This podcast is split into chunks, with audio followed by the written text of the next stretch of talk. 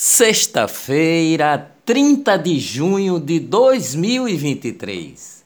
As contas do governo federal registraram mais uma vez um déficit de 45 bilhões em maio, de acordo com informações divulgadas ontem pela Secretaria do Tesouro Nacional.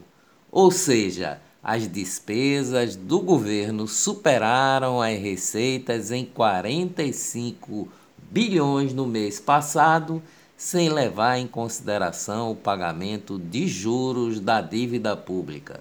Segundo o Tesouro, trata-se do pior resultado para maio desde 2020, primeiro ano da pandemia de Covid quando o rombo foi de 158 bilhões.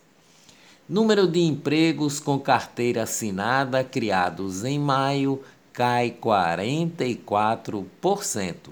O Brasil criou 155.270 empregos com carteira assinada em maio de 2023 o resultado representa uma queda na comparação com o mesmo mês do ano de 2022, quando foram criados 277.736 postos de trabalho. Lula protagoniza Fórum de São Paulo, diz que ser chamado de comunista é motivo de orgulho e elogia ditadores Hugo Chávez e Fidel Castro. Presidente participou de abertura de evento de partidos de esquerda. Petista diz que é melhor ter no poder uma esquerda errando do que uma direita. Em entrevista à Rádio Gaúcha, o presidente afirmou que o conceito de democracia é relativo enquanto defendia o líder venezuelano Nicolás Maduro. A Agência Pernambucana de Águas e Clima emitiu um aviso meteorológico para a possibilidade de chuvas com intensidade moderada a forte. O alerta é válido para o Grande Recife e para a zona da mata de Pernambuco. Olá, eu sou o jornalista Ivan Maurício e estas são as notícias mais importantes do dia. Tudo o que você precisa saber para ficar bem informado em apenas 10 minutos. O Tribunal Superior do Trabalho decidiu nesta quarta-feira manter a decisão da Justiça Trabalhista de Pernambuco que condenou o ex-prefeito de Tamandaré e sua esposa Sari Corte Real ao pagamento de 386 mil reais em danos coletivos pela contratação irregular de empregadas domésticas. O caso das contratações consideradas irregulares pelo Ministério Público do Trabalho veio à tona após o casal se envolver na morte do menino Miguel Otávio da Silva, ocorrida em 2020. O Tribunal de Contas do Estado de Pernambuco determinou a devolução ao Grande, Grande Recife Consórcio de Transporte do controle financeiro do sistema de transporte público da capital e região metropolitana depois de 10 anos do que chamou de esvaziamento das competências da empresa pública. Segundo uma auditoria feita pelo Tribunal de Contas do Estado, o Sindicato das Empresas de Transportes de Passageiros de Pernambuco, Urbana PE, atuava de forma indevida no gerenciamento dos valores arrecadados com as passagens de ônibus. Em síntese, a raposa estava tomando conta do galinheiro. Falta de macas e ambulâncias faz pacientes esperarem dias para serem transferidos entre hospitais e UPAs da região metropolitana do Recife. De acordo com o Sindicato dos Condutores de Ambulância, macas têm sido retidas nos hospitais para acomodar pacientes sem leitos. Enfermeiros e técnicos em enfermagem da rede pública e particular em Pernambuco aderiram a uma ação da categoria em vários estados e entraram em estado de greve por tempo indeterminado ontem. Os profissionais cobram o pagamento do piso nacional que está travado no Supremo Tribunal Federal STF. Censo do IBGE: Olinda perde 7,4% dos habitantes, mas é a cidade com maior densidade populacional de Pernambuco. O adensamento populacional de Olinda de, é de 8.474 habitantes por quilômetro quadrado. É maior do que em algumas capitais brasileiras, como Fortaleza, são Paulo e Rio de Janeiro.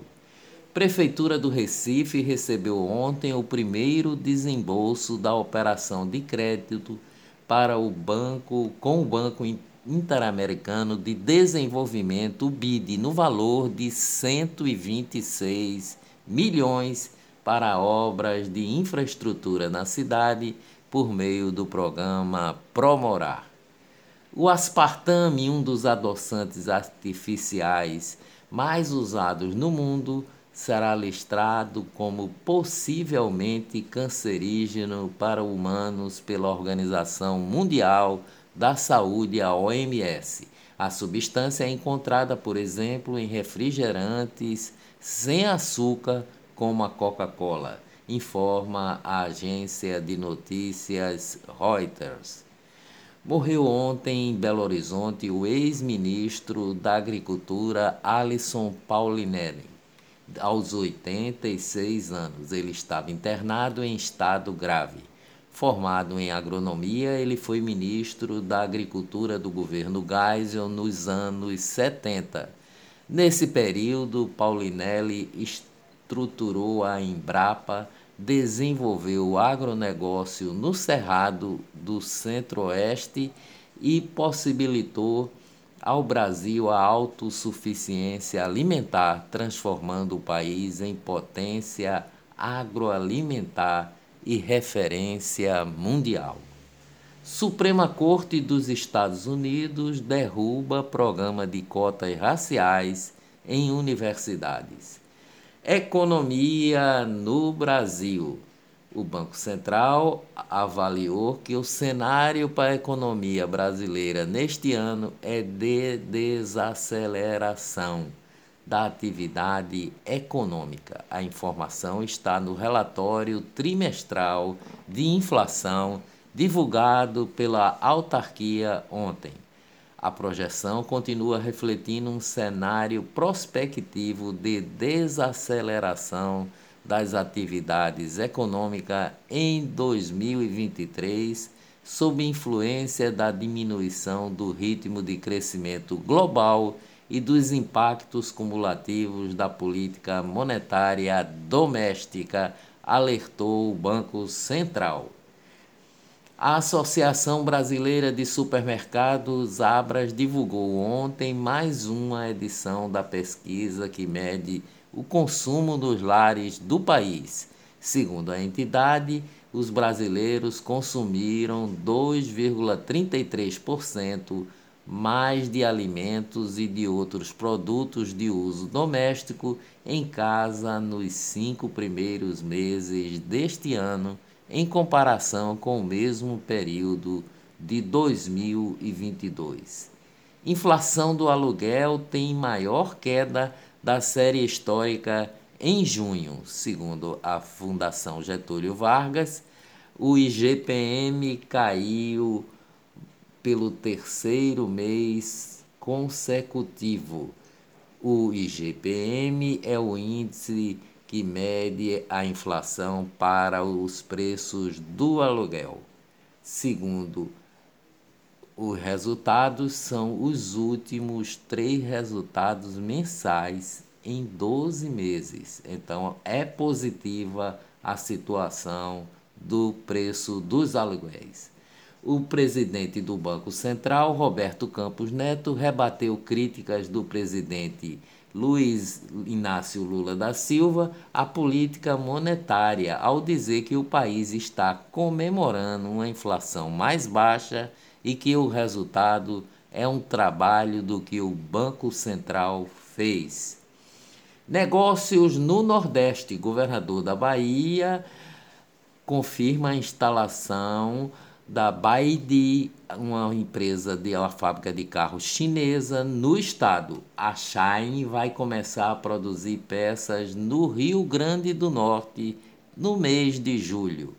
Negócios no Brasil. O ministro do Supremo Tribunal de Justiça, Paulo Sérgio Domingues, homologou um acordo entre o CAD, Conselho Administrativo de Defesa Econômica, e a Nestlé do Brasil Limitada para encerrar controvérsia judicial de mais de 18 anos sobre a aquisição de chocolates Garoto.